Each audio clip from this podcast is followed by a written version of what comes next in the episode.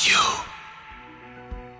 Hallo und herzlich willkommen bei Happy Mims, deinem Podcast zum Thema glücklich leben mit Fitness und Nachhaltigkeit. Heute geht's mal so richtig um das Thema glücklich leben. Und dazu habe ich telefoniert mit der Sina Diepold, finde ich der perfekte Podcast-Partner für dieses Thema. Denn äh, wenn man Bilder von ihr sieht, dann denkt man sich, also wenn jemand glücklich ist, dann sie. ja, sie ist Yogalehrerin ähm, und auch als Influencerin tätig. Und dann dachte ich mir, die ist eigentlich die perfekte Person, um sie mal ein bisschen auszufragen nach Tipps äh, zum Thema glücklich leben. Da hat sie auch wirklich richtig schöne Sachen erzählt. Ich fand es sehr, sehr inspirierend. Und deswegen will ich jetzt auch gar nicht lang noch drüber rum, drüber rum, drum herum reden, sondern wünsche euch einfach ganz viel Spaß jetzt beim Podcast mit der Sina. Glücklich leben mit Fitness und Nachhaltigkeit. Happy Mims. Hallo liebe Sina, ich freue mich sehr, dass du heute bei mir zu Gast bist.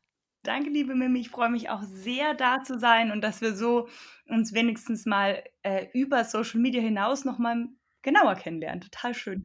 ja, das stimmt. Gleich mit Aufnahmeknopf sozusagen. genau, für die Ewigkeit. Genau, voll gut.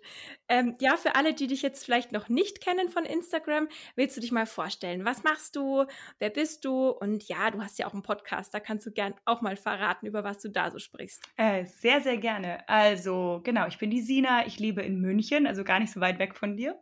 Und ähm, ich aktuell bin ich im Endeffekt, wenn man sozusagen auf diese berufliche Richtung äh, schaut, besitze ich meine, mein eigenes Studio. Wir nennen es Body Mind Therapy Studio.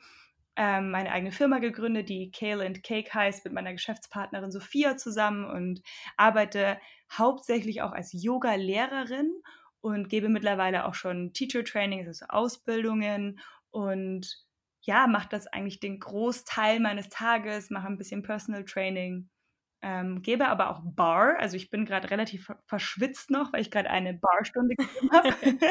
An ähm, eine private Barstunde. Das ist sehr, sehr lustig. Und ja, dann habe ich noch eben jetzt meinen eigenen Podcast. Das ist ganz neu und so mein Baby und mein Herzensprojekt. Ähm, der heißt eben auch Kale and Cake. Und da spreche ich vor allem über die Themen, die mich berühren. Und die Themen, die mich berühren, ist vor allem, wie du auch schon gesagt hast, Yoga ähm, in allen Aspekten und dazu auch Nachhaltigkeit. Das ist was, was mich sehr berührt und ja, alles, was mich so ein bisschen beschäftigt, wie man das ähm, in, in ein zufriedenes und glückliches Leben integrieren kann. Und das sind so meine Themen und dann ja, mache ich noch so ein paar andere Sachen. Ich nutze Social Media und, und ähm, arbeite auch in dem Bereich ein wenig. Ich habe ein Buch geschrieben, ähm, Yoga Flow Balance, ist auch jetzt schon, warte mal, zweieinhalb Jahre her, zwei Jahre, ja, schon eine Weile her. Ja, krass, das kenne ich zum Beispiel noch gar nicht. Habe ich wieder was dazugelernt. Ah ja, schön. Ja, das ist sozusagen ein Flow-Buch. Also da sind so Flows drinnen, die man dann zu Hause nachmachen kann. Also sozusagen das Zwischending aus, der Lehrer sagt es dir oder du machst nur im YouTube-Video nach und dann kannst du es so ein bisschen selbst. Ja, richtig cool. Ja, ist voll schön. Ähm, das habe ich so, genau. Und das sind so die Sachen, die ich den Großteil des Tages so mache, eben mich um meine Firma kümmern, mit meiner Geschäftspartnerin zusammen und ja, das macht mich alles sehr glücklich und das, denke ich mal, äh, ist so, was ich mache. Wer ich bin, ist natürlich nochmal dann immer die Yogis. Das sind ja zwei verschiedene Sachen.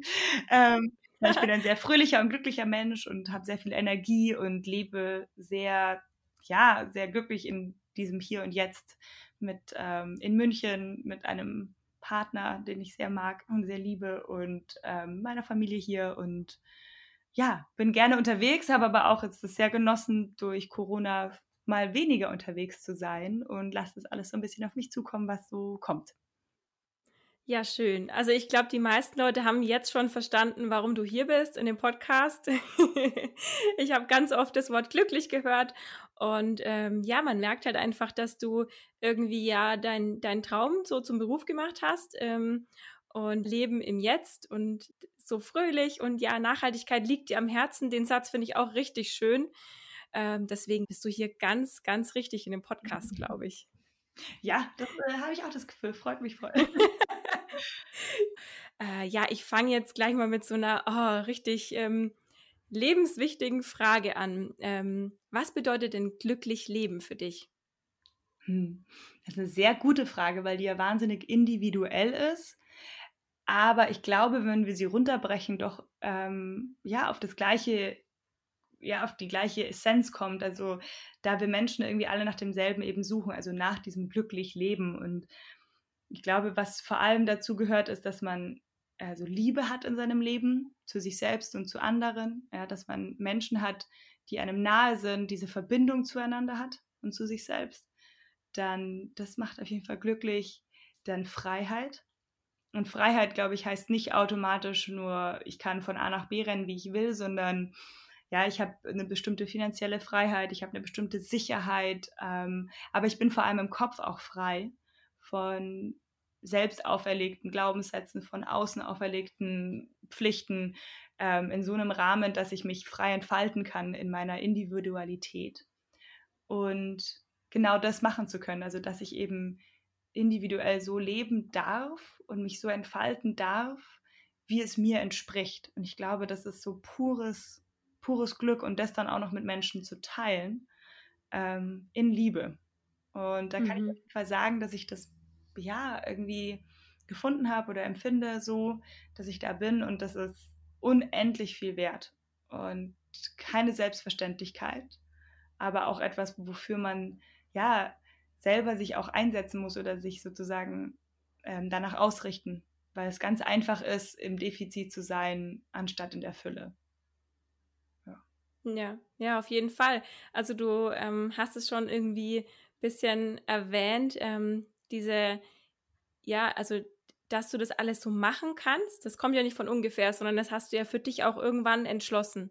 Du hast dich ja entschlossen, ähm, das zu machen, was dir Spaß macht. Ähm, und ja, äh, da gehört auch, glaube ich, viel Mut dazu. Also einfach ein Yoga-Studio zum Beispiel aufzumachen. Oder du hast ja auch äh, Tanz, glaube ich, studiert, oder? Sportwissenschaft mhm. mit Tanz. Genau. Das mhm. würde sich, glaube ich, auch nicht jeder trauen. Weißt du, wie ich meine? Also mhm. ähm, ja, da, da gehört ja auch Mut dazu und Entschlossenheit und Selbstbewusstsein. Ja, auf jeden Fall. Also ich, da kommt einmal eben vor allem diese eigene Motivation ähm, ist da ganz wichtig. Also zu sagen so, hey, das ist mein Weg und ich vertraue da meinem Bauchgefühl, dass es das ist, wo ich hingehöre. Ähm, mhm. War lustigerweise, wenn es ums Berufliche geht, war das bei mir, habe ich das nie in Frage gestellt. Ich habe immer was Körperliches getan. Ich habe immer unterrichtet. Das war sehr, sehr schnell, sehr klar, dass das meine Richtung ist.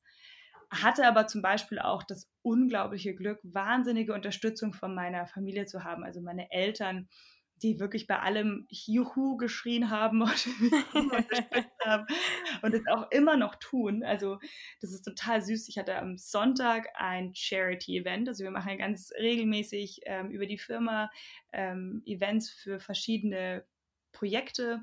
Und mhm. dann war es halt auch wieder so toll, es war Outdoor-Yoga im englischen Garten und dann die ersten, die da stehen, sind meine Eltern und auch jogieren dann da mit und finden das fantastisch und machen einen netten Tag draus und gehen dann mit mir nach noch Kaffee trinken und das ist das, was ich meine mit dieser Verbindung. Also wenn man Leute hat, die sagen, hey, ich bin da für dich oder ich unterstütze dich oder wir sind einfach solche Rudelwesen, das ist sowas Wertvolles.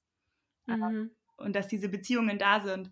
Und dann hat man auch plötzlich, glaube ich, noch mehr Mut. Also das muss auf der einen Seite schon von einem selbst kommen, weil das kriegen wir nicht von außen. Aber wenn man dann noch Verstärkung hat, also jemand, der sagt, hey, ich finde es toll, was du machst oder komm, ich helfe dir oder doch, das machst du wirklich toll oder dich einfach nochmal ermutigt, wenn man so mal in den Zweifeln ist. Das ist so, so viel wert.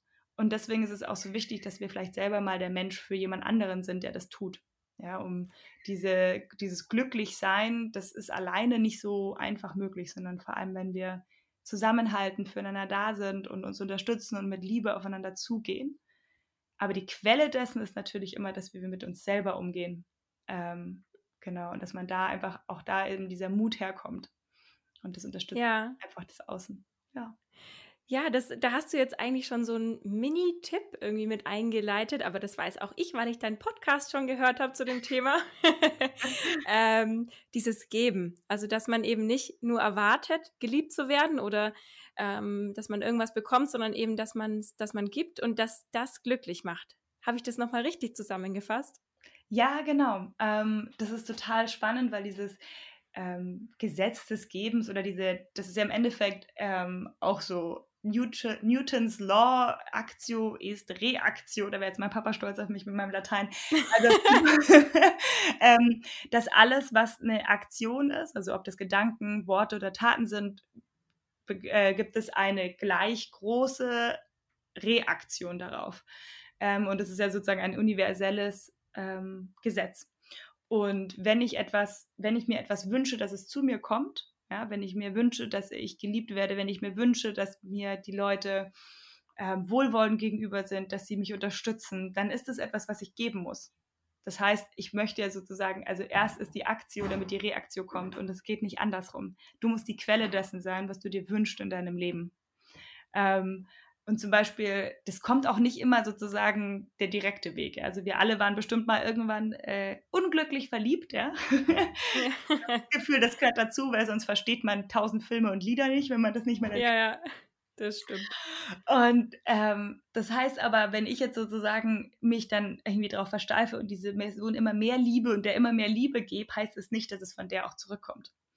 Und die Frage ist ja auch zum Beispiel, warum liebe ich diese oder was, was ist meine Intention dahinter? Also ich finde immer, ähm, sich zu überlegen, wenn es um Liebe geht, sage ich zum Beispiel einer Person oder meinem Partner oder meiner Partnerin, meiner Mama oder wem auch immer, ich liebe dich, um die Antwort zu bekommen? Oder sage ich es, damit die andere Person es hört, ohne etwas zu erwarten?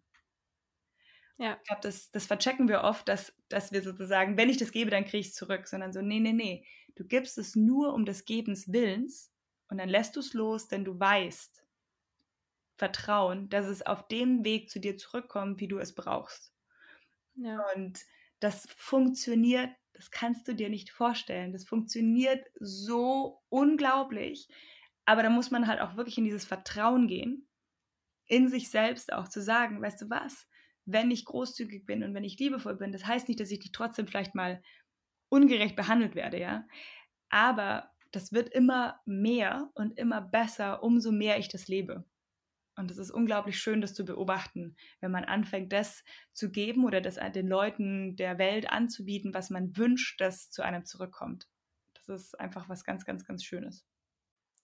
Ja, das war jetzt auf jeden Fall schon ein, ein Riesentipp in, in so vielen, ja, in so vielen Bereichen. Also auch dieses, ja, dass man das rausschickt, was man sich wünscht. Also in allen Bereichen halt auch die, die Fröhlichkeit, ähm, die Freundlichkeit gegenüber anderen Menschen, dass man anderen Menschen hilft, weil dann, also genau wie du sagst, dann nicht vielleicht, vielleicht nicht von dem gleichen Menschen, aber von irgendwem kommt es zurück und vor allem ist die eigene Einstellung halt schon mal viel besser und ähm, umso positiver man halt an Sachen rangeht, umso, ja, umso besser läuft auch alles, finde ich. Absolut. Also das ist, ähm, ja, das funktioniert. Das ist einfach, ähm, das, dieses Gesetz des Gebens, ähm, zum Beispiel ist es auch total spannend, wenn es ja um Geld geht, dann sind wir wahnsinnig geizig oder neigen dazu zu sagen, ähm, es ist nicht genug da. Mhm. Oder wenn ich, wenn der andere mehr hat, habe ich weniger. Und das ist ja an sich nicht mehr richtig, weil Geld hat keinen Gegenwert mehr. Das sind ja einfach nur virtuelle Zahlen und angemalte Papierschnipsel. Ähm, an sich gibt es das ja nicht. Also es gibt ja nicht irgendwo einen Gegenwert dazu. Das ist ja nur etwas, was wir dem einen Wert geben. Und da gibt es eben von ähm, Deepak Chopra ein ganz tolles Buch eben über sozusagen solche Themen. Und da sagt er auch, wenn du wohlhabend sein möchtest, dann verhelfe anderen ähm, zum Wohlstand. Der geht da so weit, dass er sagt, auch da, auch da über sein eigenes Defizit, über seine eigene Angst hinauszugehen und anderen dazu verhelfen sich nicht deswegen verlieren, ja, man muss jetzt nicht sein ganzes Geld herschenken, sondern andere mhm. zu unterstützen und zu verhelfen, dass sie das bekommen, was du dir wünschst, weil dann handelst du aus Fülle. Und dann ist die, das Signal ans Universum, hey, ich bin in Fülle, ich weiß, ich vertraue, dass da Fülle ist und dann ist es auch sozusagen dein Seinszustand. Und dann ähm, ist alles schon da, was du eigentlich brauchst. Ah, so schön. Also ich finde, das, das klingt alles schon so schön, da wird einem schon ganz warm ums Herz. ähm, ähm, ja, also das waren jetzt auf jeden Fall schon mal, glaube ich, automatisch Tipps fürs glückliche Leben. Das wollte ich nämlich auch noch fragen. Ähm, hast du noch weitere Tipps oder ja, vielleicht Weisheiten auch außer diesem Gesetz des Gebens? Mhm.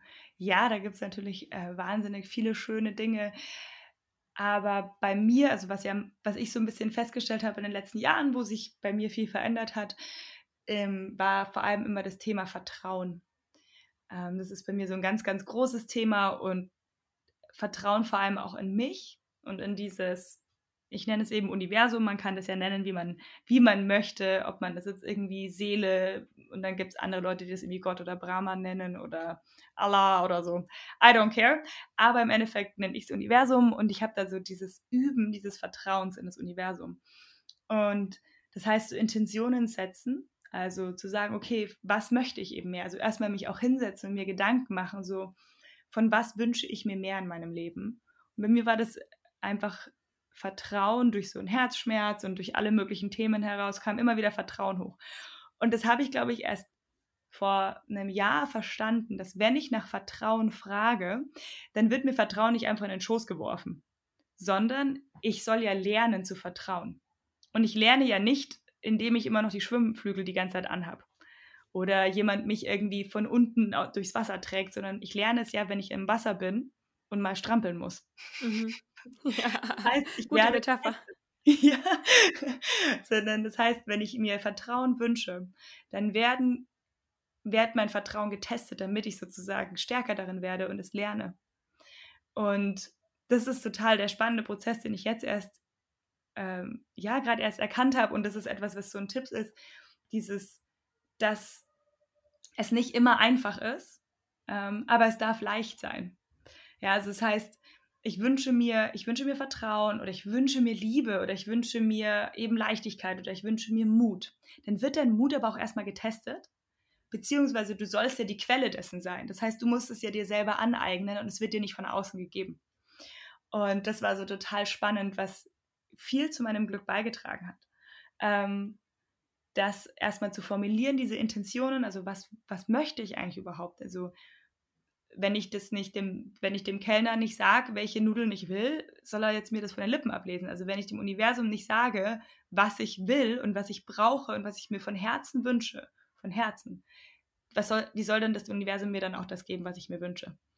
Also mhm. das ist super, super wichtig, diese Intentionen sich hinzusetzen und wirklich diesen Herzenswunsch herauszufinden ähm, und dann wird sich auch das Universum danach ausrichten, dir dabei zu helfen, das zu bekommen.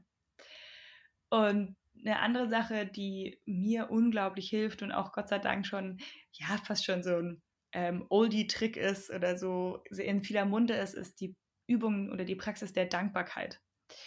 Und ich hoffe, das haben vielleicht jetzt schon alle gehört und vielleicht rollt auch jemand mit den Augen, weil er sagt, schon wieder so eine mit der Dankbarkeit. Kann man nicht genug haben und sagen. ja, oder? Also das ist, das ist so einfach, weil wir sind so oft im Defizit. Also wir sind so oft in diesem Opfer-Negativspirale. Der hat mir das angetan. Warum ist das Leben unfair zu mir? Und so weiter. Und das ist ja sozusagen dieses Defizit. Und ich bin, ich habe also sozusagen in diesen negativen Schwingungen. Und Dankbarkeit ist so der Highway zur Fülle. Also meinen Fokus auf die bring Dinge bringen, für die ich dankbar bin. Und man kann immer für irgendwas dankbar sein. Vor allem, wenn wir so ein Glück haben, wie wir irgendwie in Deutschland zu leben, wo es uns so gut geht, auf so vielen Ebenen, ähm, dann ist es eigentlich sehr leicht, immer etwas zu finden, wofür man dankbar ist. Und wenn man nur dafür dankbar ist, dass man in einem Land lebt, das im Großen und Ganzen unglaublich sicher ist. Ich muss nicht am Abend Angst haben, ähm, dass irgendwie Krieg ausbricht. Ich muss keine Angst haben, dass wenn ich arbeitslos werde, dass ich dann mir nichts mehr zu essen kaufe, weil wir ein Wohlfahrtsstaat sind. Ähm, das sind so Sachen, allein dafür kann man ähm, dankbar sein. Oder für das absolute Geschenk, und zwar unseren Atem. Also, da kommt der Yogi raus, ne? ja, voll. ja, diese Dankbarkeit für den Atem, also zu sagen, das ist nicht selbstverständlich, dass der den ganzen Tag ein, aus oder einfach mal dem Herzschlag dankbar sein weil das ist je, jeder Herzschlag und jeder Atemzug ist eine Liebeserklärung deines Körpers an dich.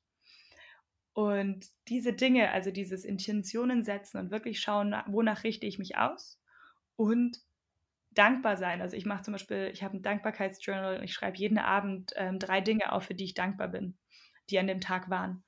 Und da kommen auch immer wieder neue Sachen oder dann kommen immer wieder ähnliche Sachen drin und so. Also, aber dieses mit diesem Gefühl von Fülle ins Bett zu gehen und zu sagen, wow, ich habe wieder drei Dinge, an, für die ich dankbar bin an diesem Tag. Und das ist einfach so für mich die tägliche Praxis, ähm, mich auszurichten, dankbar zu sein, die mich genau dahin bringt, wo ich in diesem glücklichen, erfüllten Leben bin. Und es funktioniert und es ist wahnsinnig einfach. Du brauchst nicht irgendwas Bestimmtes dazu, du brauchst auch keine, ähm, weiß ich nicht, irgendwelche Hilfe von außen, sondern das ist ganz einfach und ganz klar und wahnsinnig, wahnsinnig effektiv. Ja, voll schön. Also das mit den, ähm, dass man sich überlegt, was man im Leben will, das finde ich auch richtig hilfreich. Ich habe da auch mal bei einem, das war lustigerweise eigentlich ein Marketing-Event ähm, und da war ein Vortrag von, von einer ganz weisen alten Dame sozusagen. Ähm, die hat quasi auch die Aufgabe gestellt, man soll sich irgendwie zehn Dinge überlegen und aufschreiben, die einem im Leben wichtig sind und äh, dass die eben auch dann auf dem beruflichen Weg einem Klarheit verschaffen, wo man quasi hin will. Mhm. Und das habe ich dann auch gemacht und das hat mir echt richtig geholfen, auch Entschlüsse zu fassen. Ähm, ja, weil also wir Menschen sind ja auch so ähm, Entscheidungsproblematiker. Wir können uns immer nicht entscheiden, ähm, was mache ich jetzt da, beruflich oder privat. Und wenn man sich einfach mal aufschreibt, was einem wichtig ist, also was die Prioritäten im Leben sind, dann fällt einem einiges schon mal einfacher. Und ja, dann haben wir doch jetzt eigentlich zwei glücklich leben Tipps, äh, die man auch direkt ähm, sozusagen auf Papier bringen kann. Zum einen eben, äh, dass man sich überlegt, was ist mir wichtig, ähm, was wünsche ich mir vom Universum und zum anderen halt auch mal aufzuschreiben, ähm, egal ob einmal oder jeden Abend, äh, für was man dankbar ist. Ja, ja, und auch immer wieder, das, das Schöne ist, wenn man diese Dankbarkeitsübung macht, dann plötzlich wird es immer, dann ist man auch so über den Tag hinweg mal einfach dankbar. Also dann stehe ich kurz in der Sonne oder ich stehe draußen und plötzlich kommt so ein Sonnenstrahl in mein Gesicht und dann kommt, dann denke ich mir so, oh, diese angenehme Wärme und dann kann ich nur so einen Moment der Dankbarkeit rausschicken für den warmen Sonnenstrahl in meinem Gesicht. Oder dann ähm, treffe ich mich mit einer Freundin und ich sage ihr einfach, weißt du was, ich freue mich gerade so, dass wir uns sehen. Danke für deine Zeit. Ja, und allein da diese Dankbarkeit reinbringen und somit dir selber und dem Gegenüber und den anderen irgendwie zeigen, dass das alles nicht, wir haben, also nichts ist selbstverständlich und nichts ist irgendwie gegeben. Und wenn wir ja. das wieder anfangen, mehr so zu behandeln und nicht sozusagen dieses Entitlement, naja, ich bin irgendwie äh, Mitteleuropäer, ähm, ich habe Anspruch auf Dinge und das ist so, nee, wir haben keinen Anspruch auf gar nichts, denn alles ist ausgeliehen und da einfach wieder so eine Wertschätzung reinzubringen in dieses Leben. Und das ist so, so, so schön, weil du dann plötzlich automatisch in Fülle bist und dann bist du auch viel glücklicher, weil ja dann dir nicht mehr so viel fehlt. Ja, ja, super. Also man merkt, finde ich, dass du voll ähm, ja in dir angekommen bist und ähm, es spricht halt auch so ein bisschen das Yoga aus dir. Also ich merke das natürlich, weil ich, weil ich selber Yoga mache. Äh, das wird jetzt bei anderen Leuten vielleicht, die mit Yoga noch nichts zu tun haben, die kennen viele Sachen noch nicht so. Ähm, aber wenn, wenn man deinen Podcast hört und da so ein bisschen über deine persönliche Geschichte was erfährt, dann ähm, ja, erfährt man ja auch, dass du früher so ein bisschen ein anderes Leben geführt hast. Du warst ja, bist immer noch ein bisschen, aber warst früher viel mehr als Model tätig. Und ähm, ich glaube, da hast du ja noch nicht, äh, warst du noch nicht so ganz im Reinen mit dir, oder? nee, ähm, ja, das ist total spannend. Also ich habe, also ich glaube, dass die Dinge waren schon immer alle da, aber sie waren mir nicht so bewusst. Also ich habe zum Beispiel, ich habe eben eigentlich immer getanzt mein ganzes Leben lang, ähm, habe eine Tanzausbildung gemacht, habe Sport studiert, dann und dann habe ich halt so ein bisschen mit dem Modeln angefangen und habe das so nebenher gemacht. Hm, habe aber auch festgestellt, dass ich halt trotzdem wahnsinnig hart zu mir war. Ich war dann auch zweimal in Kapstadt und habe da drei Monate gelebt und habe da halt dann wirklich nur gemodelt, was natürlich sehr an meinem Selbstwert äh, genagt hat, weil wenn man die ganze Zeit nur über sein Äußerliches definiert wird und bewertet wird, ja, das nagt schon an einem. Also das ist gar nicht so ohne, wenn man nicht so ganz zufrieden vielleicht mit sich ist. Und das haben wir ja alle. Also wir haben ja alle irgendwelche Sachen, die wir jetzt irgendwie nicht so toll an uns finden. Und wenn du dann halt dich die ganze Zeit vergleichst und eben nur in dieser Oberfläche bewertet wirst und die ganze Zeit dir denkst, aber so, ich bin doch noch mehr als meine Größe oder meine ha Haarfarbe.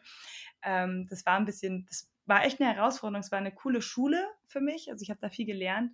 Ähm, ja, und dann hatte ich auch sehr schwierige Beziehungen. Also ich habe sehr lange, sehr, sehr ähm, schwierige Beziehungen gefühlt, wo ich immer nicht verstanden habe, ähm, warum es so schwierig sein muss. Und bis ich irgendwann verstanden habe, dass ja ich sozusagen die Quelle bin, ähm, dass ich ja sozusagen in, den, in der Situation bin, die Person, die das ja ändern kann. Ähm, und habe dann eben, ich war fast neun Jahre in echt schwierigen Beziehungen. Und diese ganzen Dinge habe ich immer nicht so ganz verstanden. Also, was kann ich da machen? Warum passiert mir das? Eben diese Opferrolle. Also dieses, warum tut man mir das an? Und mhm. als dann Yoga so sehr, sehr unverhofft in mein Leben gestolpert ist, und ich hatte da auch ehrlich gesagt überhaupt keinen Bock drauf. Ich hatte, ich kam aus Tanzen, ich wollte einfach nur ein bisschen stretchen. Das, das Atmen hat mich krass genervt ähm, und wollte eigentlich irgendwie im Shavasana habe ich immer To-Do-Listen geschrieben im Kopf am Anfang. Da musste ich so lachen, wo du das erzählt hast im Podcast. Das, da musste ich so lachen. Da war ich, glaube ich, auf dem Fahrrad gesessen gerade. Und kennst du das, wenn man einen Podcast hört und, ähm, und dann einfach so voll zum Lachen anfängt und andere Leute denken sich wahrscheinlich, ja, was ist mit der los? Geil. Aber ich glaube, jeder, der irgendwann mal mit Yoga angefangen hat äh, oder anfängt, ähm, der versteht total, was du meinst, weil es ist so schwer, da loszulassen. Und ähm, ja, das muss man echt lernen. Voll. Hey, und ich weiß es noch, ich habe, ähm, wir hatten das erste Mal sozusagen regelmäßig Yoga in meiner Tanzausbildung und ich weiß so, wie ich da am Ende der Stunde da lag. Ich habe mich überhaupt nicht auf Shavasana gefreut. Und jetzt denke ich mir so, geil, Shavasana. Ja. Und dann so dieses, ich liege auf der, in dem Tanzsaal auf dem Boden und es ist so dieses, und dann habe ich mir jetzt gesagt, perfekt, jetzt kann ich noch mit meinem Kopf mir überlegen, was ich alles einkaufen muss. Hm. das fand ich einfach irgendwie so herrlich. Oder auch zum Beispiel, ich hatte dann schon mein Teacher-Training gebucht, weil ich, ich habe dann schon Yoga unterrichtet, weil ich natürlich, ich habe Sport studiert und habe eine Tanzausbildung. Das heißt, diese physische Komponente, wie man die Sachen aneinander reiht, was mit was Sinn macht, also das, das, also dadurch, dass ich ja das irgendwie wusste, wie der Körper funktioniert, das habe ich schon hinbekommen. Das war nicht die Thematik. Ähm, habe aber null, also wirklich null von dieser spirituellen Seite verstanden. Ähm, geschweige denn irgendwie gemeint, dass ich das wirklich brauche. Ja. Und ähm, bin dann nach Bali zu meinem ersten Teacher Training und ich erinnere mich auch immer sehr mit, ehrlich gesagt, mit ziemlicher Scham über mich selber. ähm, als ich dann ankam in dem ersten Welcome Circle und ich war natürlich die, die 20 Minuten zu spät war, weil sie den knappsten Flug genommen hat. Und dann komme ich in diesen Kreis und setze mich rein und wenn man sich mit Yoga, Yoga beschäftigt, dann kennt man sozusagen dieses Thema das Ego, ja, also dieses, das sich anhaftet und eine bestimmte Rolle einnimmt. Und dann habe ich mich erstmal hingesetzt und dann haben alle so erzählt, woher sie kommen, was sie machen. Und dann war erstmal so, ah, also ich unterrichte schon Yoga, also ich bin eigentlich schon Yogalehrerin und äh, ich wollte jetzt einfach noch mal so ein bisschen tiefer rein und vor allem will ich den Handstand lernen. Also, das war so peinlich, wenn ich jetzt drüber nachdenke. So, oh Gott, also wirklich, ich glaube, die haben alle gedacht, what a lost cause, was ist mit der los? Oh, geil. Wie alt warst du da, um, zu, äh, um das mal nochmal ähm, in den Kontext zu bringen? Das war ziemlich genau August vor fünf Jahren. Also das war ziemlich genau vor fünf Jahren. Da war ich 26. Ah ja, mhm. okay. Also gar nicht so lang her. Ähm, ja, und dann da hatte ich da diesen Teacher-Training und habe auch, ich hatte auch extra nicht, ich war ja auf Bali für mein erstes Teacher-Training, Klassiker, so geil, Monat Bali, ähm, währenddessen Handstand lernen und habe dann ähm, habe dann irgendwie so noch gegoogelt und dann wusste ich irgendwie, habe ich mal gehört, U-Boot, U-Boot, da sind die ganzen Spiri-Leute, da will ich nicht hin. Da ist nämlich auch kein Strand und habe dann gesagt, U-Boot ist mir zu spirituell, äh, kein Bock drauf. Ähm, ab nach Canggu und Canggu ist ja so ein bisschen, hat ein bisschen was vom Ballermann auch ab und zu, nicht ganz so niveaulos, aber so, ähm, die, die, da sind die ganzen Surfer, da wird viel Party gemacht, aber Ach, auch geil. Yogis. Und ich so, Changu nehme ich, voll geil. ähm, ja, und als ich dann ankam, wollte ich auch zum Beispiel abbrechen, weil ich gesagt habe, boah, das ist ja mir viel zu spirituell bei denen. Mhm. Ähm, und dann aber irgendwann hat er sich was getan. Und das war total krass, weil plötzlich habe ich Antworten gehabt auf Fragen, die ich mir die ganze Zeit gestellt habe. Diese Fragen, dieses Warum passiert mir das? Ja, warum tut man mir das an? Ähm, mhm. was habe ich gemacht, um das zu verdienen? Also diese ganzen Fragen, die wir uns halt so stellen. Aber es ist wahnsinnig aus diesem Unbewussten und es ist aus diesem, aus diesem Opferdefizit heraus. Ähm, und da ist man nicht in seiner Power, weil man immer denkt, die Dinge geschehen einem. Und da habe ich das das erste Mal irgendwie angefangen zu verstehen.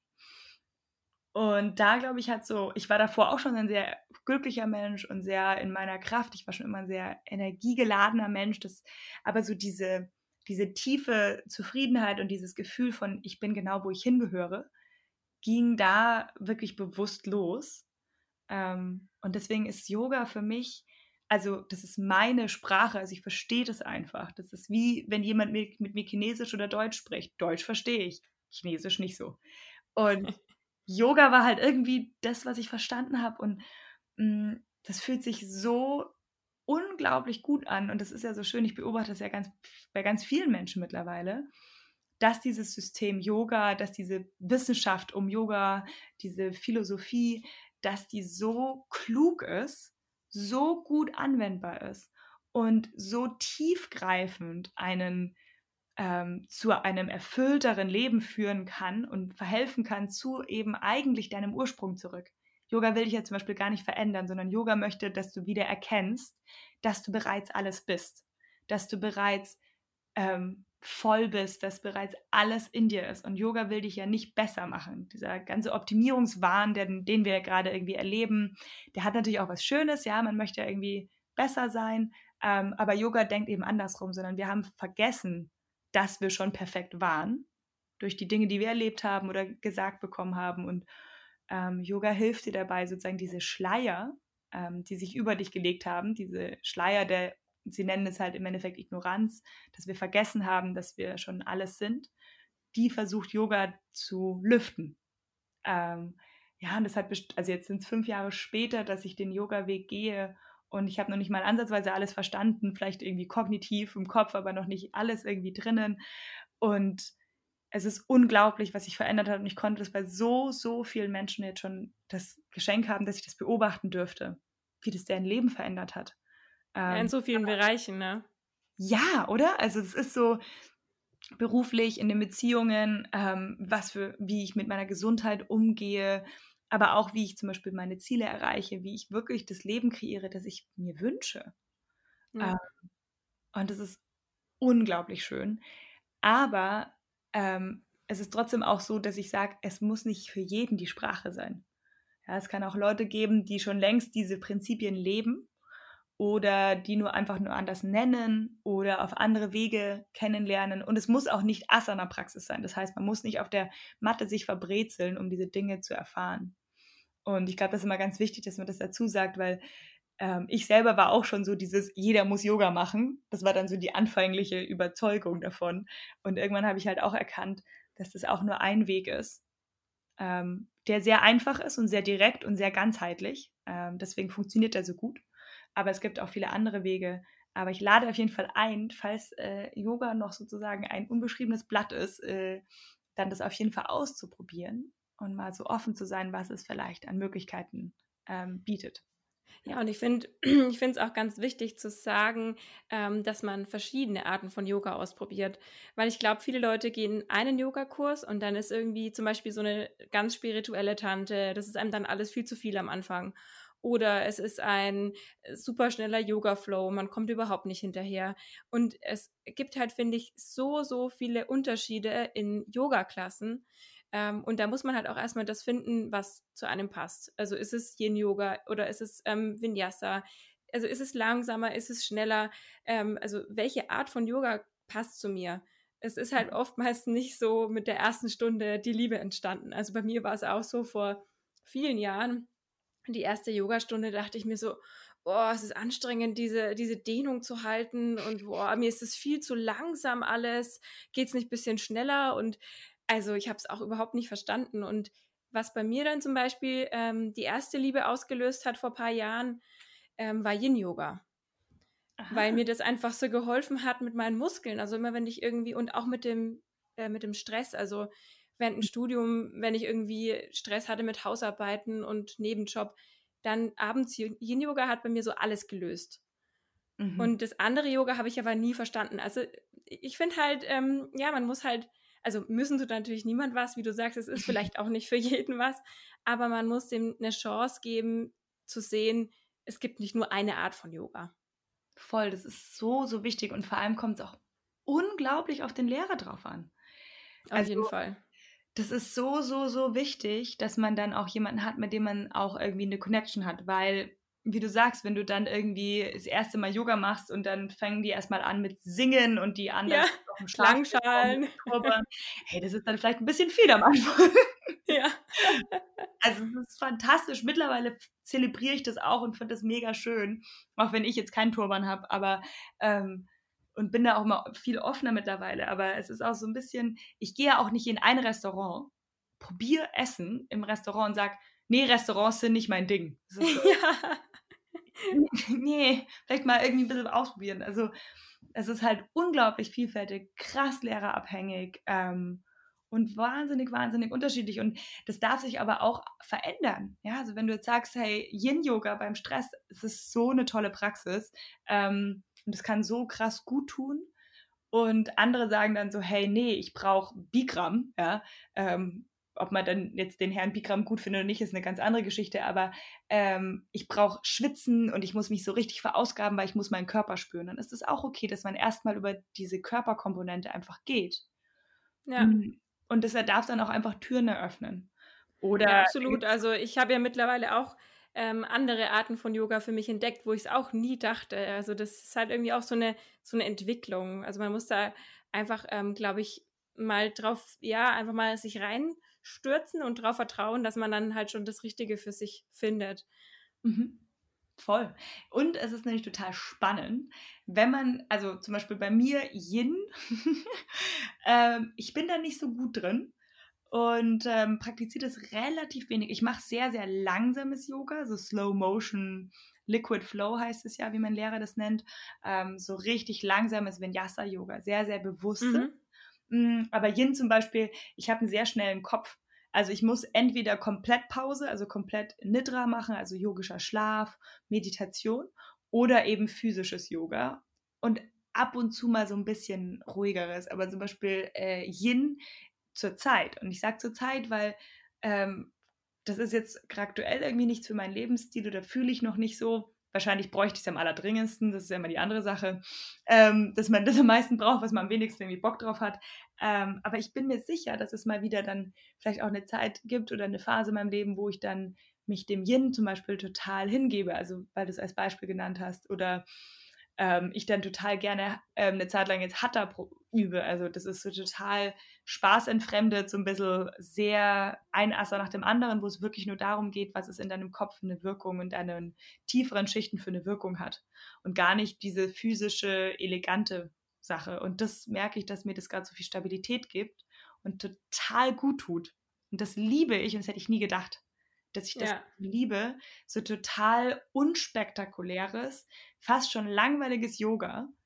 Und wenn ich das unterrichte, das ist total witzig, das baue ich jetzt immer öfter mal auch in meine, meine Klassen ein, da kriege ich dann immer voll viele Nachrichten. Das war super uncooles Yoga, ja, nix hier, fancy Arm Balances und so. Ja, ja. Und dann kriege ich immer die Nachrichten so, das hat so gut getan, weil die Leute so nach Stabilität und nach Erdung suchen, weil wir so so eben in diesem Stressmodus sind, dass dann das total, dass es einfach den Leuten so gut tut, dass sie dann total dankbar sind.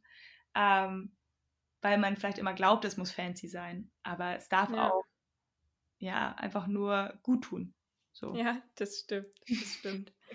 ähm, was wir jetzt ja vorhin schon so ein bisschen rausgehört haben, ähm, hat Yoga ja auch viel mit Selbstliebe zu tun. Also dieses, du hast schon alles in dir, was du brauchst, äh, das lernt man beim Yoga. Man lernt ja auch du bist genug, du musst jetzt heute zum Beispiel nicht deine Beine durchstrecken. Dafür bin ich immer ganz dankbar, weil ich bin echt nicht der dehnbarste Mensch.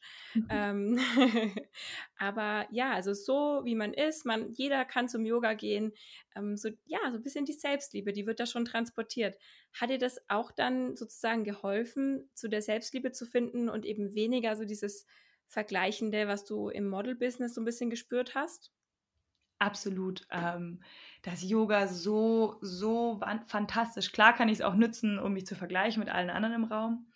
Aber Yoga ist ja sozusagen, da gibt es diesen schönen Spruch, es ist kein Workout, das ist ein Work-in. Ähm, das heißt, ich gehe wirklich nach innen und verbinde mich ja mit mir. Und ob jetzt die Dame neben mir den Fuß höher kriegt oder der Typ neben mir den Handstand besser steht, das ist sekundär. Also das ist komplett unwichtig, weil ich halt wirklich schaue, dass ich bei mir bleibe und nicht in den Vergleich gehe. Und dass wir im Yoga möchte man ja ähm, im Moment, im Jetzt sein und anfangen, ähm, sich zu lösen von den Gedankenmustern, die uns so beherrschen. Also, dass dann eben der Kopf anfängt zu vergleichen und einzuordnen oder zu bewerten oder zu sagen, du bist schlechter, du bist besser als, ähm, komm jetzt mach mal oder so. Und da wirklich diesem, was mir so krass geholfen hat, ist dieses ähm, dem Atem zu lauschen und meinem Körper die Möglichkeit geben, dass mein Körper mir die Signale gibt, wie weit und wie tief, weil ich habe dann irgendwann einfach festgestellt, dass es, dass dieses, ob der Fuß hinter den Kopf kommt oder ob der Handstand funktioniert, das ist total unwichtig. Und das Spannende ist, sobald du das eben wieder mal abgibst, ja, vielleicht wirst du es nie schaffen, aber vielleicht ist es auch etwas, was eines Tages mal total von alleine dann irgendwann kommt, weil es eben nicht um diese Form geht. Weil wenn du die eine Form hast, dann gibt es im Yoga eine neue Form, um dich wieder herauszufordern, weil das ist nur Übung fürs echte Leben.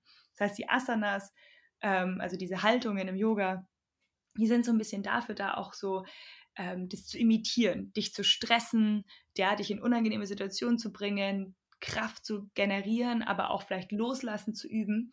Und das ist sozusagen die Übung fürs echte Leben. Und wenn du rausgehst und zum Beispiel du standest mal fünf Atemzüge in Utkatasana, das ist dieser unangenehme Stuhl, ja, den keiner mag, ähm, dann hast du plötzlich so ein, so, eine, so ein Biss, ja, dann weißt du, dass du auch einfach mal bleiben kannst, wenn was unangenehm ist und einfach präsent sein kannst damit und musst nicht immer in die Reaktivität gehen. Du musst ja nicht sofort abbrechen.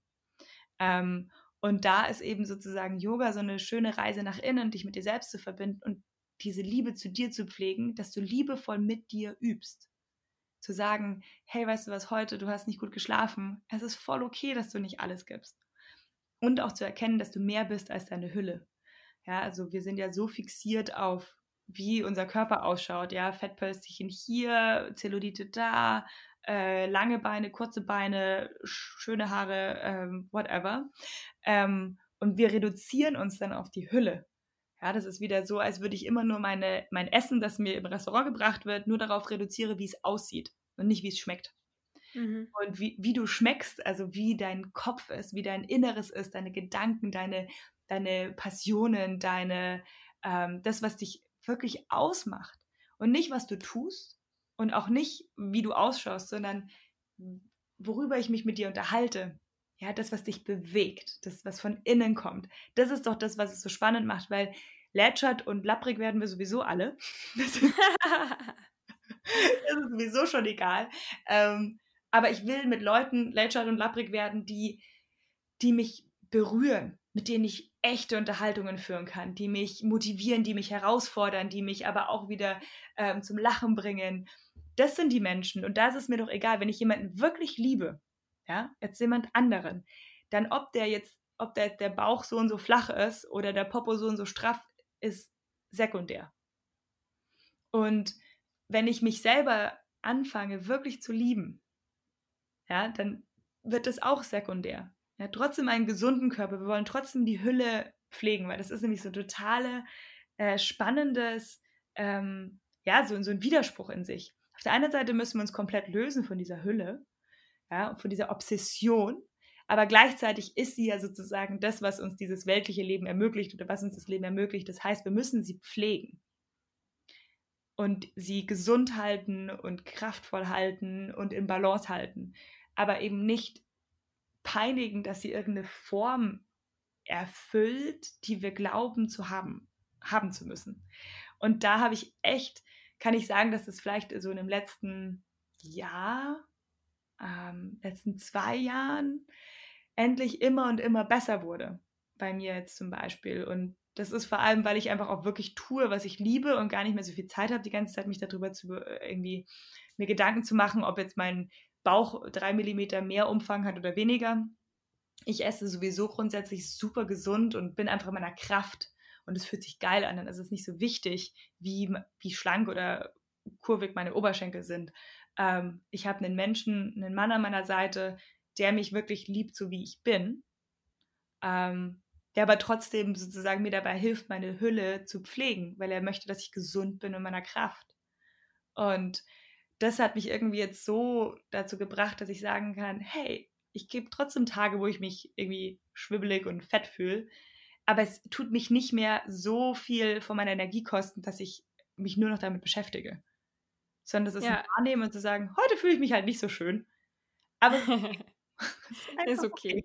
Ja.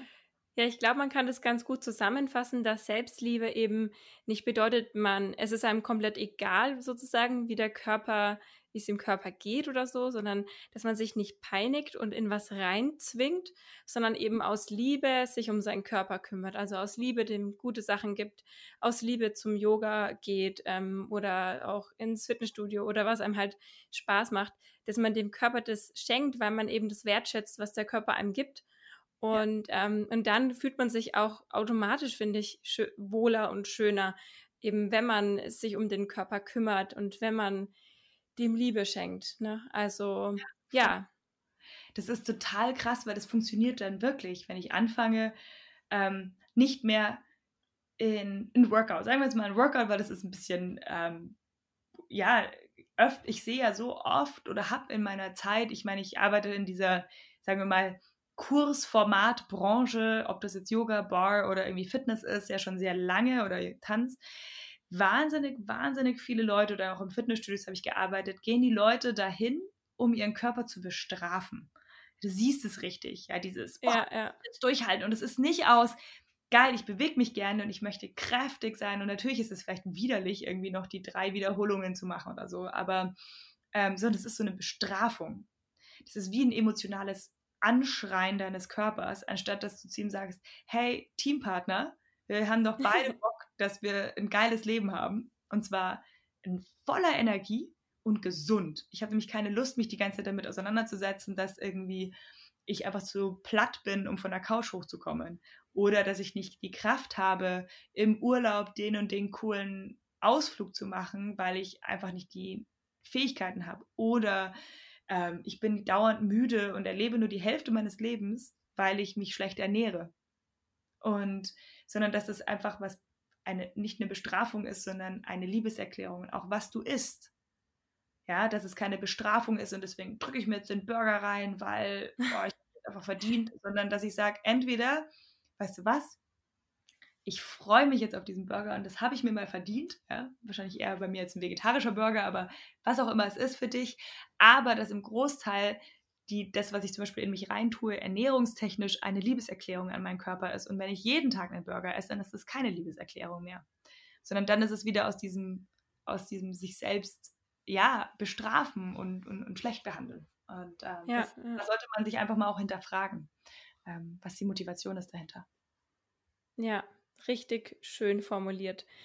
Also kann ich, kann ich alles nur zustimmen und ähm, funktioniert für mich selber auch persönlich echt gut.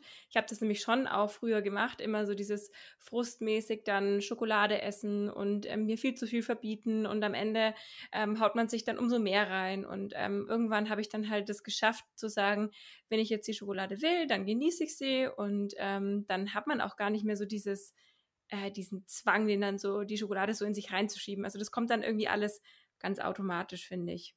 Ja. Ja. Absolut. Also, ja. Also du hast jetzt schon gesagt, ähm, dass Yoga dir zu mehr Selbstliebe geholfen hat und zu mehr Glück im Leben.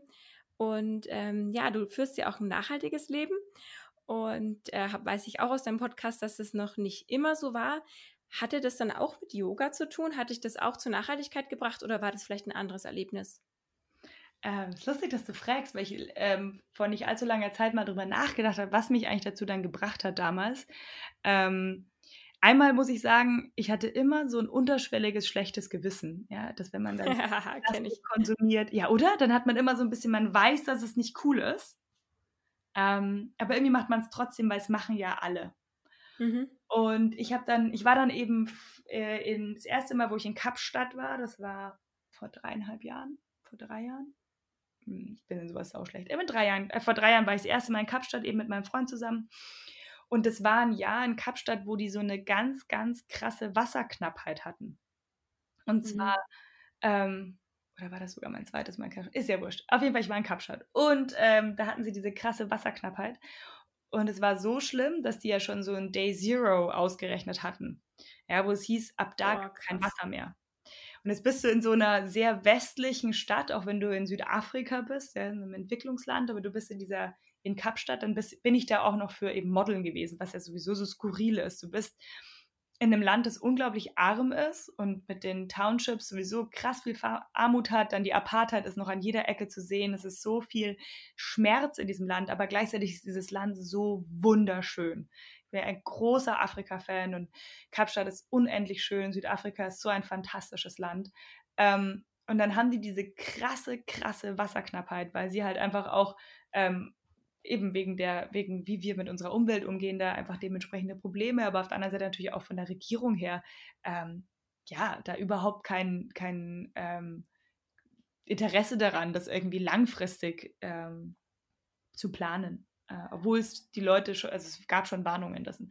Und dann war ich halt das erste Mal einfach, ähm, wir durften dann zum Beispiel Wasser, wir durften eigentlich nicht mehr das Klo spülen. Wir mussten dann immer mit dem Duschwasser, das, wir durften auch nicht mehr so viel duschen, mussten wir dann die Klospülung benutzen und dann irgendwie mit dem Spülwasser das benutzen. Also da habe ich erstmal gemerkt, wie krass wertvoll Wasser ist, äh, mhm. wie wir damit umgehen, auch ich jetzt hier natürlich oder wie wir in München damit umgehen oder in Deutschland. Ähm, und dann hatten auch alle irgendwo ein bisschen Magen-Darm, weil es natürlich auch nicht mehr so durchgespült wurde. Die Kanalisationen, die Kolibakterien waren einfach überall. Ähm, es war total spannend. Und dann warst du aber trotzdem mit dieser oberflächlichen Modelwelt. Das war total skurril. Mhm. plötzlich gab es kein Wasser mehr im Supermarkt zu kaufen. Also wir Boah. waren dann echt im Supermarkt, es gab kein Wasser mehr. Und da habe ich so richtig so Urängste kommen dann da hoch. Krass. Ja, dieses, was ist, wenn kein Wasser mehr da ist? Und da habe ich das erste Mal Social Media genutzt um, weil die, wo wir gewohnt haben, ähm, das Airbnb, wo wir gewohnt haben und ähm, unsere, unsere Hostess, die war da so krass dahinter, die war da schon ausgefuchst, die lebt da schon lange so, weil die weiß, dass sie in Süd, die Südafrikanerin, ähm, Afrikaans, und die wusste einfach das schon und hat ähm, ja, uns das total beigebracht und, und, und total die informiert und ähm, deswegen war ich da ziemlich äh, auf dem neuesten Stand, was gerade immer los ist auch, weil das hat man vielleicht als Model einfach nicht so mitbekommen, weil man konsumiert jetzt auch nicht die südafrikanischen Medien so wahnsinnig viel. Und habe dann angefangen, das erste Mal sowas auch auf Instagram zu posten. Das heißt, zu sagen, hey, alle, die jetzt irgendwie gerade in Kapstadt sind, weil da sind halt dann dementsprechend viele Leute, die man auch irgendwie kennt und Modelfreunde und so. Und habe halt dann versucht, da immer wieder so dazu aufzufordern, so, hey, überlegt mal, wie ihr das nutzt, weil zum Beispiel die großen Hotels haben trotzdem die Leute einfach spülen lassen. Die haben dann drauf geschissen und es geht halt nicht, weil es war wirklich kurz vor Day Zero. Und da habe ich angefangen, das zu thematisieren. Und da habe ich hat sich plötzlich so gut angefühlt, weil ich so gefühlt habe, so, hey, jetzt habe ich nicht mehr so schlechtes Gewissen. Ich muss mir das halt offensichtlich anschauen und es darf auch unangenehm werden. Ähm, und so kam das dann so auf und dann habe ich das immer mehr thematisiert und hatte da auch echt Phasen, wo ich mich sehr, sehr, sehr, wo ich sehr hart zu mir war. Ähm, und wo, wo ich dann irgendwie so, oh Gott, du darfst gar nichts mehr, du darfst nicht mehr fliegen, du darfst kein Plastik mehr kaufen. Das war dann ähm, sozusagen diese Überkompensation und jetzt habe ich langsam so einen ganz guten Mittelweg gefunden, ähm, mich einfach bewusst aus dieser Konsumgesellschaft, aus der klassischen, versuche ich so ein bisschen mit mich rauszunehmen, also weniger zu kaufen. Ähm, vor allem eben Fast Fashion, ähm, von den großen Firmen, die eben unsere Umwelt zerstören und mich da immer wieder weiterzubilden. Und da war auf jeden Fall Kapstadt und diese, diese Erfahrung, dass es im Supermarkt kein Wasser mehr gab, es war für mich so total dieser Wake-up-Call. So, hey, da ist echt was los. Und ja, da kam es dann, dass ich das angefangen habe zu thematisieren und ja, auch jetzt mittlerweile doch sehr, sehr, sehr äh, versuche sehr viel ähm, zu thematisieren und auch dafür stehe und ähm, das sehr liebe, auch das Thema, auch wenn es immer noch sehr tricky ist, das immer unterzubekommen, weil die Leute sich oft angegriffen fühlen. Ähm, naja, aber da gibt es halt auch eigentlich keine Wahl, als dass wir da wirklich was ändern müssen. Und Corona war da ja Freund und Feind oder ist es immer noch, was das angeht. Ähm, deswegen bin ich mal gespannt, was da, da jetzt so passieren wird in dem, in dem Bereich. Ja, ich bin auch gespannt, aber wie du sagst, wir haben halt einfach keine andere Wahl. Und ich habe mir dann auch irgendwann gedacht, weil ähm, bei mir war ja die Entwicklung auch so in den letzten zwei Jahren, sag ich mal, dass ich dann entschlossen habe, okay, jetzt ändere ich wirklich auch ähm, meinen Social Media Auftritt, ähm, was ich, was ich kommuniziere, ähm, was sich das bei mir schon lange so angebahnt hat, halt innerlich. Aber die Frage war dann halt, wie trete ich dann nach außen? Ähm, also was mache ich auch als Influencerin in Anführungszeichen? Ja, dass man dann halt auch sagt, nee, man will keine Werbung mehr machen für Konsum oder eben für, für äh, Marken, die nicht äh, zur Nachhaltigkeit passen. Und ähm, ich habe mir dann auch irgendwann gedacht, ganz ehrlich, und wenn mir die Leute jetzt deswegen entfolgen, mir ist es egal. Und ähm, ich habe das auch wirklich gemerkt. Also gerade so am Anfang, wenn du natürlich dann von so einem normalen Fitness-Influencer in Richtung Nachhaltigkeit gehst, ja, es interessiert dann halt viele nicht. Oder so dieses Unangenehme, das wollen sie nicht hören. Ja, mhm. ähm, ja aber dann habe ich mir halt gedacht, okay, nee, das ist mir jetzt egal. Ich muss jetzt ähm, die Prioritäten halt irgendwie anders setzen, weil wir haben jetzt keine andere Wahl mehr und die Reichweite, die ich habe, die möchte ich jetzt halt für was Sinnvolles nutzen. Und ja, ich finde, das machst du auch echt klasse. Und weil du gesagt hast, ähm, die Leute fühlen sich so ein bisschen auf den Schlips getreten. Ich finde, du machst das auf eine sehr authentische Art und Weise und nicht so mit diesen ähm, Finger ähm, auf andere Leute zeigen und sagen, ah, ihr macht das alle falsch. Ähm, ich finde, da hast du schon echt einen guten, guten Mittelweg gefunden. Oh, danke. Das freut mich sehr zu hören, weil es ist doch auch echt, äh, ja, ein schmaler Grad, weil, aber ich auch versucht habe, das in mir selber also ich zum Beispiel habe dann schon auch eine Zeit lang gehabt, wo ich so innerlich gemeint habe, ich bin jetzt besser als andere. Das ist ja auch das Ego, wenn man dann schon meint, so, oh, ich bin schon irgendwie besser als anderen, weil ich jetzt, äh, keine Ahnung, nicht mehr Fleisch esse. Und ja, ja auch vor unserem eigenen äh, hohen Ross wieder so ein bisschen runterkickt und sagt so, so. Und dann schaust du dir vielleicht mal an, wo du selber noch äh, riesige Baustellen hast, bevor du andere irgendwie, ja, eben Finger, mit dem Finger darauf zeigst und ähm, immer in so einer selbstreflektierenden Loop zu bleiben und sich selbst zu hinterfragen, weil ich fliege zum Beispiel sehr viel, jetzt natürlich dieses Jahr nicht, ähm, ja. aber an sich, ja, und dann kann ich nicht irgendwie, oder zum Beispiel, ich konsumiere ja was Klamotten angeht oder ich habe, ich besitze einfach grundsätzlich so viel mehr als zum Beispiel mein Freund. Dafür isst mein Freund Fleisch. Und dann habe ich die ganze gemeint, ich muss ihn jetzt zum Vegetarier machen. Ja, weil irgendwie eingebildete Tante dann irgendwie meinte so, ich muss ihn jetzt bekehren. Und dann mal auch sich selbst zu reflektieren und zu sagen, hey, kann ich von mir sagen, dass ich mein Bestes tue? Und ja. so einfach die anderen Leute dazu einzuladen, dass sie das auch tun, aber ihnen trotzdem den Raum einzuräumen, äh, Fehler zu machen. Ja. ja, und halt auch zu zeigen, dass man selber nicht perfekt ist und dass auch gar nicht das Ziel ist, perfekt zu sein, sondern irgendwo anzufangen. Und wie du sagst, dann dein Freund konsumiert vielleicht weniger, andere Leute essen kein Fleisch, ähm, andere Leute fliegen nicht oder haben kein Auto und dass halt jeder seinen Teil dazu beiträgt. Und ich finde, man sollte auch Leuten, die über Nachhaltigkeit sprechen, nicht immer so vorwerfen, du bist nicht perfekt, deswegen darfst du nicht drüber sprechen. Äh, das finde ich auch ein großes Problem. Oh, dann dürfte ich leider auch nicht über Yoga sprechen. genau. oh Mann. Da wahrscheinlich kein Arzt darüber sprechen, was man tun sollte, um ja, ja, ja, ja. Genau, ist echt so. Ja. Ach ja, aber schön. Jetzt habe ich noch eine allerletzte Frage. Mhm. Und zwar, wenn du dir jetzt vorstellst, so dein jüngeres, früheres Ich, mhm. ähm, in, ja, vielleicht sehen sich viele Mädels da draußen oder auch Jungs da draußen ähm, da ein bisschen so erkennen sich da drin wieder. Wenn du jetzt deinem früheren Ich oder eben den Leuten da draußen was ans Herz legen könntest, was wäre das? Hm. Ich sehe mich gerade so ein bisschen in der, in der Gymi-Zeit als Teenie, ähm, so total unklar, wer ich eigentlich bin, was ja in den 20ern, glaube ich, einfach so sein muss und auch in den Zeiten vor allem. Ähm, ja, dieses, dieses Vertraue dir, dieses Gefühl von, du bist wertvoll und es ist wichtig, dass du hier bist. Und es ist so wichtig, dass du Teil dieses, dieses Planeten bist und dass, dass, die, dass du wirklich einen Teil beiträgst. Und dass du dieses ganz besondere, ganz strahlende Licht bist, das es braucht, damit es heller wird. Und dass ich das, dass das einfach so ein bisschen ja, dass wir uns nicht so viel anpassen müssen und nicht gefallen müssen, sondern dass du einfach bei dir sein darfst und dass es okay ist. Und da auch so diese Kraft zu finden. Ich habe das damals nicht gekonnt. Ich wollte immer gefallen und ähm, ja, das glaube ich einfach ganz normal. Äh, aber ich wünschte mir, ich hätte das schon irgendwie früher, ja, auch ein bisschen mehr einfach zugelassen. Und ähm, ich glaube, das ist schon was Wichtiges, vor allem jetzt mit Social Media, diesem Vergleich, was ja, wir noch gar nicht so krass ausgesetzt waren, ähm, was glaube ich jetzt wirklich, wirklich, ich habe da, boah, ich denke mir so, wie wie wahnsinnig schwierig muss das sein ähm, heutzutage mit den sozialen Medien, wenn man dann ein junger Mensch ist und so beeinflussbar und sowieso schon so unklar ist, wo man hin will und was man will und was man darstellt. Und ähm, ja, einfach, ich würde, ich würde wünschen, dieses Vertrauen, dass, es, dass du genauso wie du bist, wundervoll bist. Ha, Schönes, schönes Schlusswort, würde ich sagen. also ich ähm, habe mir jetzt schon während dem Aufnehmen gedacht, äh, dass ich mir die Folge auf jeden Fall selber nochmal anhören will, weil du so viele schöne Sachen erzählt hast. Und ja, ich hoffe, den Zuhörern und Zuhörerinnen geht es genauso wie mir. Oh, danke, das freut mich voll. oh.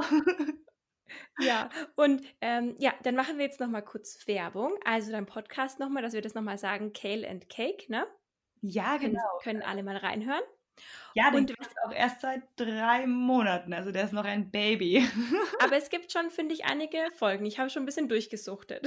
Mega schön. Ja, und äh, ich wollte noch fragen, du gibst doch, oder zumindest von Kale Cake gibt es ja noch Online-Yoga-Kurse, oder? Also falls jetzt jemand zum Beispiel sagt, er will mit dir jetzt mal Yoga machen, wäre das möglich? Und wenn ja, wo kann derjenige nachschauen?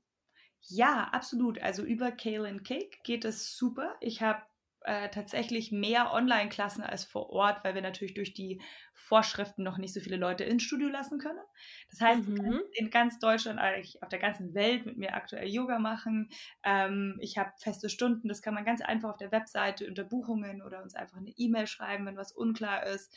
Ähm, ja, und sich da einfach einbuchen in eine Stunde mit mir.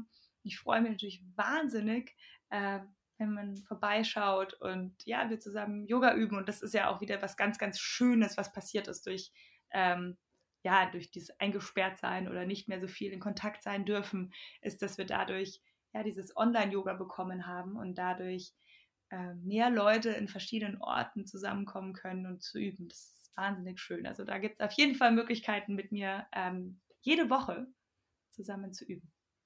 Ja, also ich habe mich total gefreut, weil ich habe mir vorher immer gedacht, ah, wenn ich irgendwann mal, wenn ich in die Berge fahre, dann plane ich das so ein, dass ich mal bei euch in München vorbeikomme und da Yoga mit euch machen kann. Und dann kam Corona und dann war das wirklich eine der Sachen, äh, die für mich total positiv war. Ähm, die Online-Kurse und das nutze ich auch jetzt echt noch. Also ich habe heute früh erst ähm, zu Hause noch in meinem äh, Schlafanzug Yoga gemacht und habe mir gedacht, wie cool. Ähm, ja, das kann man einfach super in den Alltag einbauen, finde ich dann. Ja, finde ich auch. Bin ein großer Fan davon. Ähm, ich freue mich zwar auch, wenn es wieder Menschen mehr sind, aber ja, ja. Ähm, ich, bin einfach, ich bin einfach glücklich, dass die Leute dadurch hoffentlich mehr üben und mehr Yoga machen. Ja. Und ähm, eben auch dieses Zuhause und mehr in den Alltag einbauen. Das ist wirklich fantastisch. Also ich genau. bin auch ganz, ganz selig damit sozusagen. Sehr schön. Okay, also dann schaut mal bei Kale Cake vorbei und dann sage ich jetzt ganz, ganz vielen Dank, Sina. Es war richtig schön mit dir und ja, wir bleiben auf dem Laufenden alle über Social Media. Das ist doch schön, dass, dass wir die Möglichkeit haben. Absolut. Tausend, tausend Dank, liebe Mimi, für dieses schöne Gespräch und äh, ja, für die Einladung. Das hat mich sehr gefreut. Sehr gerne. Bis bald.